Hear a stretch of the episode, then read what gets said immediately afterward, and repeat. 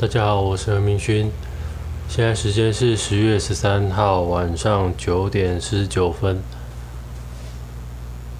我想要聊聊最近关于教学、正念教学的心得、经验跟心得，因为最近的课程开始走到了差不多学期的中间。差不多开始带入了主要的一些正念练习。那前面跑了几堂课，内容大概都是在于最基本的呼吸觉察、身体感觉、身体扫描，然后听觉的练习，然后最近走到了。最有名的葡萄干练习，就是正念饮食的葡萄干练习。那最，呃，这这个练习我一直都还蛮看重的，蛮谨慎的去使用。一来是它是蛮在练在正念练习当中，它是一个蛮重要的，我自己觉得这是蛮重要的经验。但是之前的教学经验是，如果太早带入这个练习，可能学员他会太过简单的去看待它，就好像只是吃一个葡萄干，他很难跟随着引导而去慢慢的体会，他会很快的就经验过它。呃，错失了很多内容，那我觉得，我觉得真的还蛮可惜，因为他就一次，一次之后，如果要下一次、第二次、再一次做同样的练习，他的某些新鲜感跟经验就再也没有，所以，嗯，我自己还蛮忐忑的来带这个练习，因为也许他这一辈子。就这么一次，唯一的第一次的葡萄干练习，那会是一个很大很大的一个重要的一个经验。那当然，也许跟带的人的的技巧，或者是经验方法，或者是各种因素都有关系。但是我自己目前带领的，就是我自己的的技巧大概也就那样子，然后我讲的内容也大概就是那样子，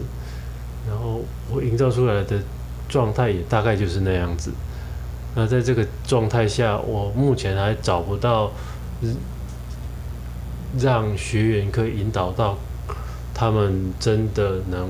很深深层的沉浸入这个练习当中。如果是这样子的话，那我就是如果没办法这样，我就觉得蛮可惜的。啊，当然这也是看每个学员的状态。那呃，总而言之，就是想要说这个练习很重要。然后我自己的经验太快的带入，让很多。让一些学员就是错过了，但是我回回头想想，那些学员大概再给他体验个五堂十堂，再进入这个练习，大概也很难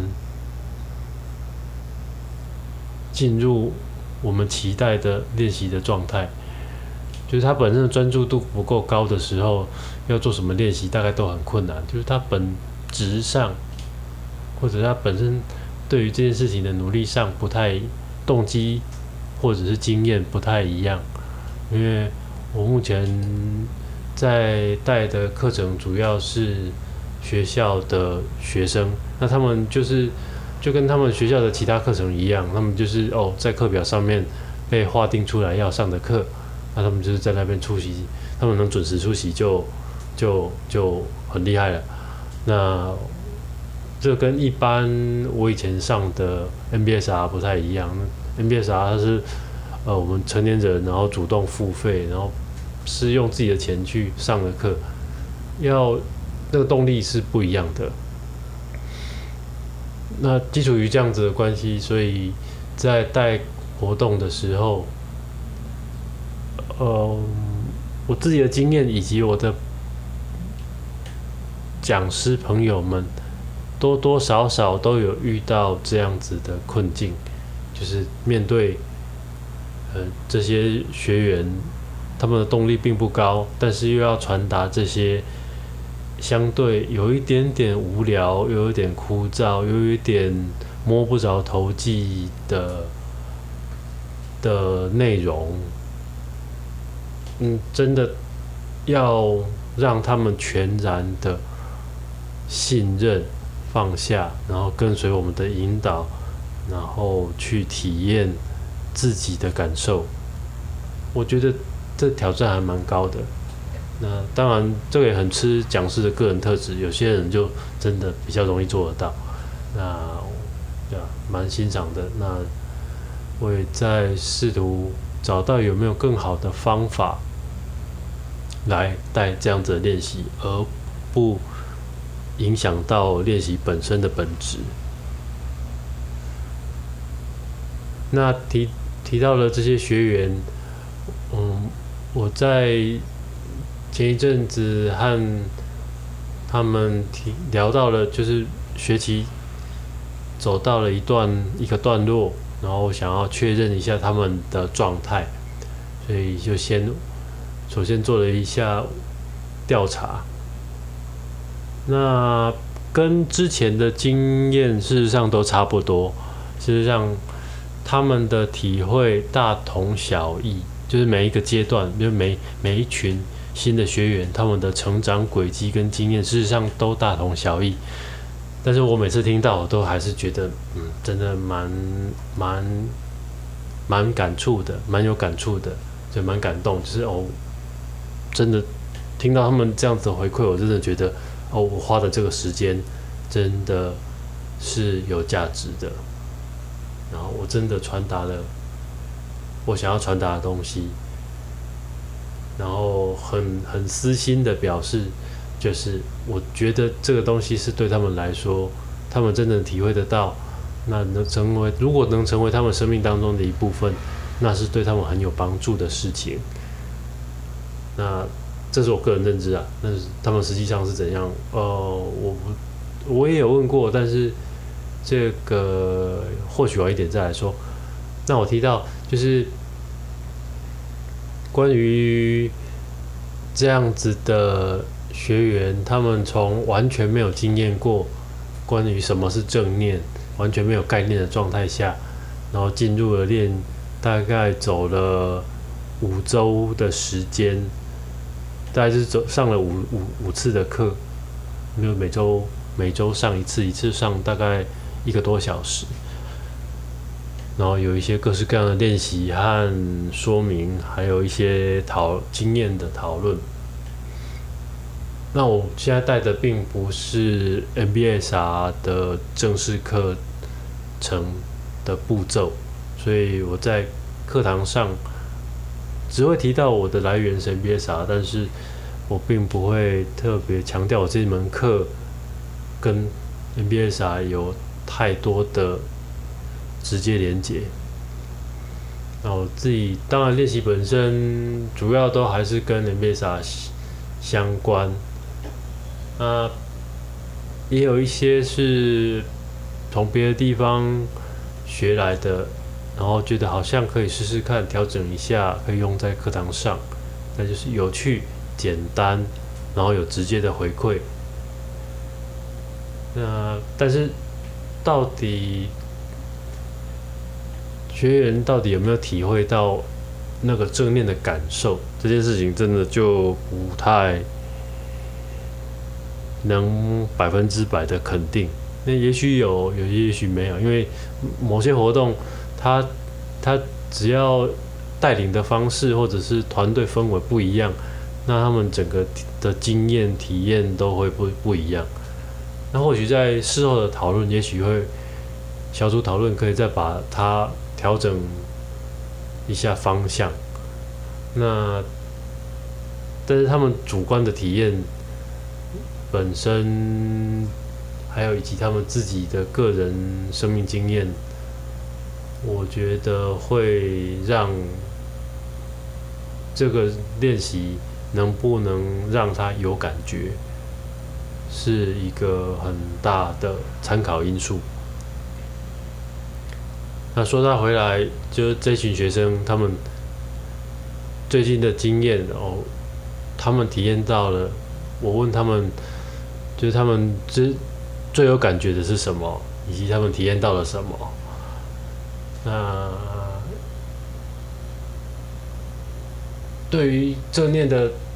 定义是一定没问题，因为我这个部分我是在一开始的时候就开宗明义的去定义，就是其实 NBSR 的正念定义。就是正念不是正向思考，不是正面，不是乐观，就是他就是对当下刻意的保持觉察，并且不带任何批判。那这这一点是几乎每一堂课都会提到的，所以他们这一点在在理智上面的认知是不会有问题的。那只是说体验的部分，那真的是每一个人都非常的不一样。那这这这个部分，你会提到我自己对于学员的刻板印象。比如说，有些学员就是他看起来平常好像也不太会，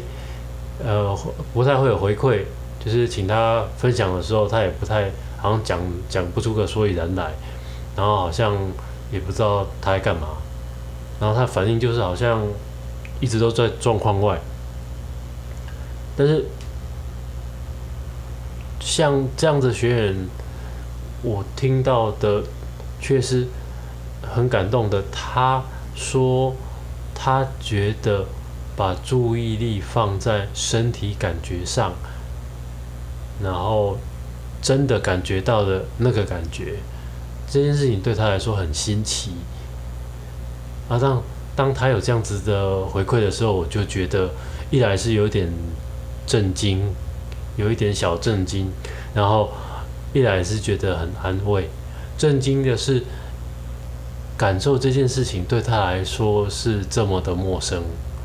对于身体感受本身，这个感受是这么的陌生，那表示他对于自己的感觉距离蛮遥远的。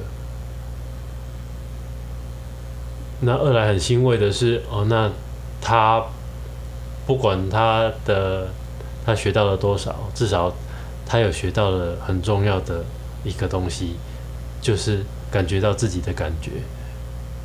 那我觉得这点就已经非常的棒，就已经值回票价。嗯，每一个人的学习历程跟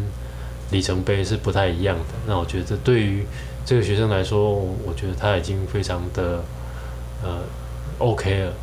当然，带着这个 OK。他可以继续走下去，更深更广。那这也是每一个人的呃学习历程。那有些学员呢，就是每次回馈，也有一些学员，他就是每每次都是很积极的回馈啊，每都有很多的的想法，很多很多呃经验可以分享啊，就是他练习到了，感受到什么，体验到什么，但是但是。在在太极的时候，在提到对于他对于正念来说最大的感受是什么的时候，他的体会最大的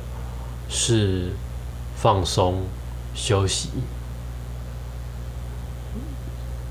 那这个部分我就觉得，呃，怎么跟我自己平常。听到的分享不太一样，也也许是他把这件事，也也许是他把正念这件事情想的太过于太太太聚焦于目标导向，那这部分可能就是教学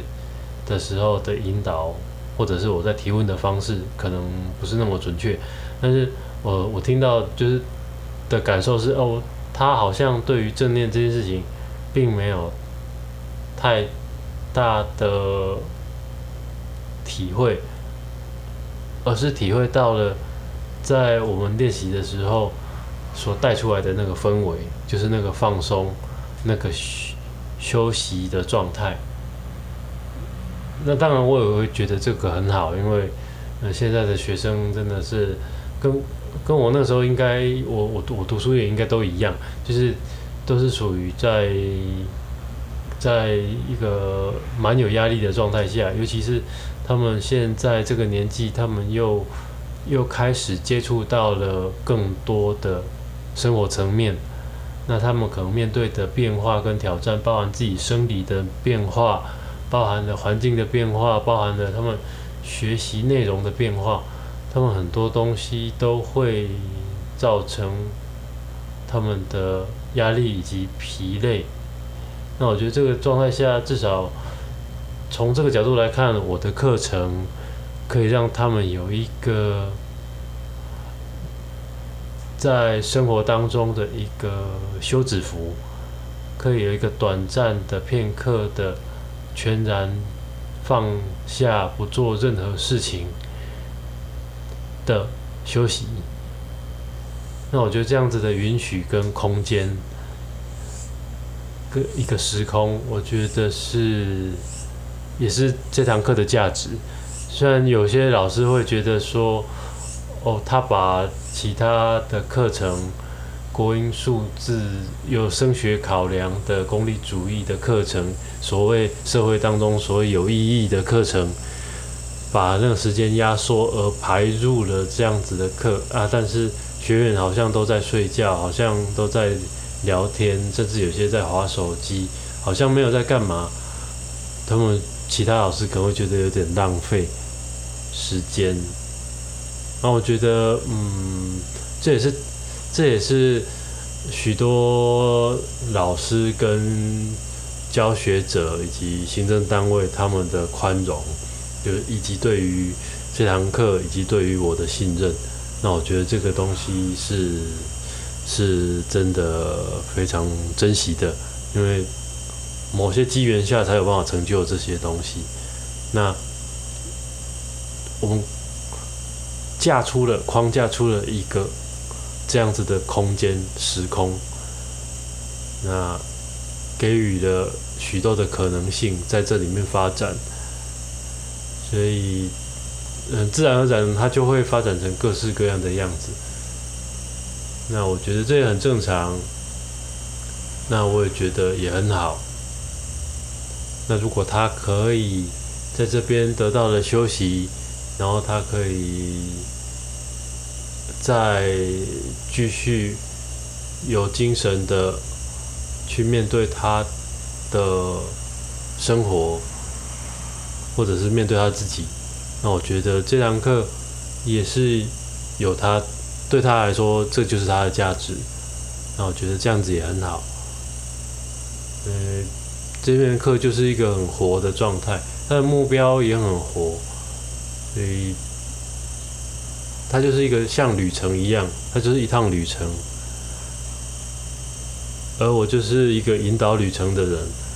那他们会在这个旅程当中体会到什么，学习到什么，看到什么，经验到什么，而留下了什么，都是每一个人的意愿跟每一个人的兴趣。那他们会在他们的生命当中发展成什么样子，而他有什么地位？那我觉得这个就是每一个人的不同，这就是一种多样性。那谈到刚刚提到的，就是对于正念在生活上面的功用这件事情，我也有一个事后调查，是曾经调查过一群我上过我的课的学员。大概在上完课之后，差不多半年的时间，那中间他们都没有再上过我的正念课。那我去问了一下他们对于正念这件事情，他们还有多少的印象？那他们提到，就是他们并没有持续的做练习。我觉得这个东，这这这真的，他真的是太难了。就是在在我教学的那段时间，他们有维持练习，就还蛮厉害的。就是真的能结束结束课程之后，还可以自己维持练习这件事情，我觉得真的是看个人。真的是还蛮看个人的，就是那个动机要非常的强，或者是非常的相信，不管是相信老师或相信方法，或者是相信他自己，那真的是蛮随缘的。真，那提到关于正念对他们来说的价值。大家最主要听到的一个声音，这个意见就是回回回馈，就是他们当他们觉得有压力或者是很烦，然后失眠的时候，那做正念练习是有帮助他们睡眠的功能。那我就觉得哦，这太棒了，至少。它还有功能，那我是有，是真的不太期待，就是因为我在我自己的，我我自己在青少年时期，我虽然也有接触过一点点非常少的经验的正念练习，但是我就只有留着留下一个印象而已，但是我并没有。觉他让他成为我生命当中的，在当时并没有成为我生命当中的任何有用的工具，它就只是一个某种印象。应该大部分的我我我在猜啊，大部分的学员大概也都是这样子的状态。那只是说，因为我我的课时间拉的比较长比较多，那他们可能相对来说比留下印象的机会比较高。那主要就是能帮助。失眠这件事情，我就觉得嗯很棒，很棒，非常棒。因为他们原本在那上课的时的那段时间，他们就有提到说有这样子的效果。那如果他们还能维持着继续使用这套工具，那我觉得这就已经很好了。虽然说正念。工具它有很多个效果，但是在放在每一个个学员、每一个个案身上，它的的帮助益处是很不同的。那我也觉得，我也在在在在教学的过程当中，就是不断的在打破这样子的原先的预设。因为我一开始是从 M M B S R 入门，所以哦 M B S R 里面提到的关于正念的练习，然后它有它可能会带来的一些状态、效果或影响或者是什么，那它有一个既定的的一个方向，那但是它也有一些。有点像是副作用，或者是外部效益，就是做了这些练习之后，原本的目标是这个，但是因为做了练习而衍生出来还有其他的效果。那虽然说本身这个东西原原本的目标可能是有点好像模糊，还是说可能也没有达到。但是至少那个外部效果是有达到的，那我觉得这样子是是是是也不错啦，因为因为至少有用嘛，对，他有想到有用到，那对他来说有帮助，那我觉得这样子来说就够了。那他是不是还有机会再接触到正念或者是在他生命当中有没有机会再重拾这样子的练习？那我就觉得这就是缘分了，就是他他就是学员对于这个练习本身之间的缘分。那当然，身为讲师，总是会希望学员可以就是好好的练习，然后好好的得到益处，然后真正的能改善他的生活。那这样子这样讲这样想。是事实上有，我自己觉得有时候也会觉得这样子太过于狂妄，就觉得好像自己在教的东西是是一个神兵利器，就是一个好像好像只要学会就可以怎么样怎么样，就可以解决好多好多问题，然后只要他学会就可以。人生就会怎么样怎么样，就是人生美满，考试都考一百分。但但是，就以教学现场互动的经验，这样子回馈回来，一开始的时候是有一点一点，事实上没有很多，让我对这件事情的执着并没有那么高。一一开始是有一点点挫折，因为觉得我花那么多时间，但是你们居然还不。居然还不继续练习，那我觉得，嗯，怎么可以这样子？这样子的话，你们就得得不到正念练习的好处啦。走了之后想想，嗯，这就是人生啊，人生好几十年，也许他这个时间点学会了，学到了，那也许继续走走下去，他的人生也许在某个时间点，他又有缘分，又有机缘。或者是他又有需要，那他再回头，也许他曾经在他的生命当中有这样子的工具，那他也许又会从一个积满灰尘的工具箱里面，再把它拿出来，稍微擦一擦，上个油，也许拿来再试试看，那也许对当下的那个时候的他，或许会。有不一样的体会，也许会有不一样的帮助。那我觉得这样子，在教学的时候的成就感就会蛮高的。就是我一直都是在种一个种子，那种子发芽的时间有长有短。那发芽了之后，它会长得快还是长得慢？呃，这也很难说。那天有时候长一长就可能照不到光，或者是喝不到水就凋谢了，这也是有可能。但是偶然的情况下，它又慢慢的长出了新的芽，这也很难说。但是无论如何，那颗种子总是要先种下去。那我觉得这一这点来说，对我来说。当讲师就是有这样子的意义或者是价值，虽然说实际上也蛮这样这样教也蛮蛮，有时候会觉得蛮空的，就是好像踩不到底的感觉，因为学员的回馈真的就是呃很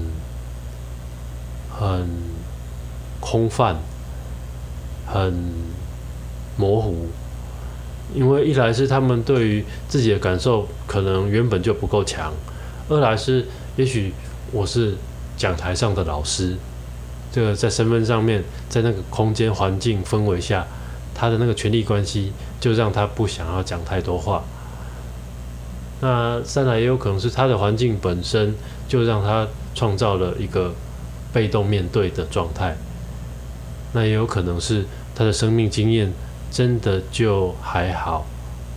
没有很多动机让他可以去自我探寻，更何况是有所分享。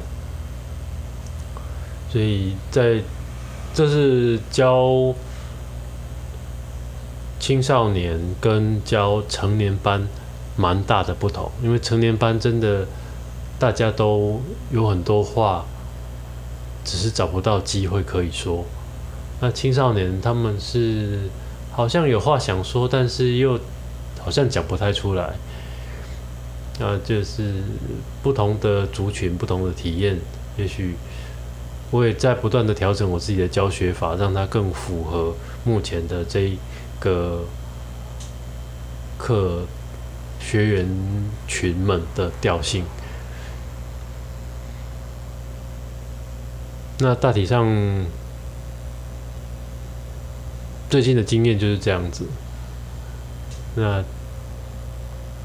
希望之后还有机会再继续分享。因为之之前是有做过这样子的记录，但是之前的记录，呃，是比较偏向于每一堂课堂的的呃。算是心得跟一种，算是算是自我督导的一种方向，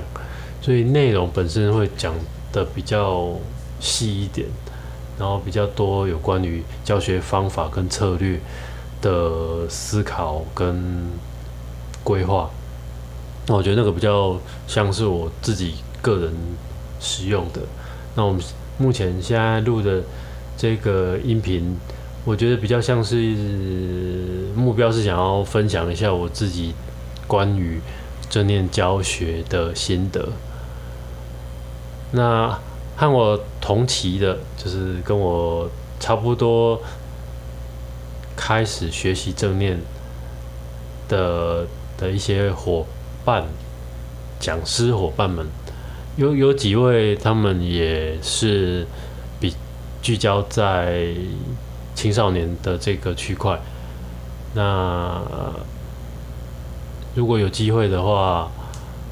可以再聊聊关于他们其他人的想法，或者是他们的经验，因为这个这个领域真的还蛮广的，就是正念这件事情算是蛮在助人工作里面算小众啊，但是。小众当中还是有分很多个取向啊，不不是取向，呃，方领域，呃，也有也有分戒瘾的，也有分像我比较偏向于教育的，然后也有偏呃企业管理的，也有偏呃真正的就是比较规格化的，就是单纯比较 MBS 啊。就是一般社会成年人的，然后也有更小的幼儿的幼儿班，大概就是国小以下的那一种，然后也有做临终关怀的，反正这个领域还蛮多的啦，我觉得挺有趣的，就是呃我自己接触到正念之后，然后。再加上我自己对于议题的兴趣，啊，我让我选择了目前这个领域，那啊就试试看喽，就是看我可以做多少的价值，可以提供给这一群学员啊。那目前这样教大概已经第三年了。那学员事实上不多，因为因为这个班能进这这个题目可以进入教学现场，实际上是还而而且是一个带状课程，是真的是要有许多的因缘聚合，真的是。蛮神，真真他能开开的成，我也还觉得蛮神奇的。像，因为我之前也有试过开一般的成年人的 MBSR 班，那呃对我来说，以一个默默无闻的讲师、正念讲师来说，这本来就已经有一点挑战。那相对来说，教教这样子的。就是学学校青少年这个领域的，对我来说也是另外一个另外一条道路。我觉得还不错，还蛮好玩的。那如果有兴趣的人，或许可以试试看，先从一般的 MBSR 入门，或者 MBCT，我觉得都都可以试试看。这不是大概现在市面上大概就是几千块吧，七八九千块，然后大概通常都是八周上完之后。大概你就对这件事情有一定程度的了解，然后再来考虑说你想要去继续维持练习，或者是想要再更深入的去认识整个架构，那你也许可以走的是心理学相关的，或者是脑神经科学相关的领域。那或者是如果是对教学有兴趣，那当然就是。就是参与，现在台湾也有一些，呃，讲师、正念讲师的培训，他现在有好几个单位都正在正在推这个东，就都要正在推讲师的培训课程。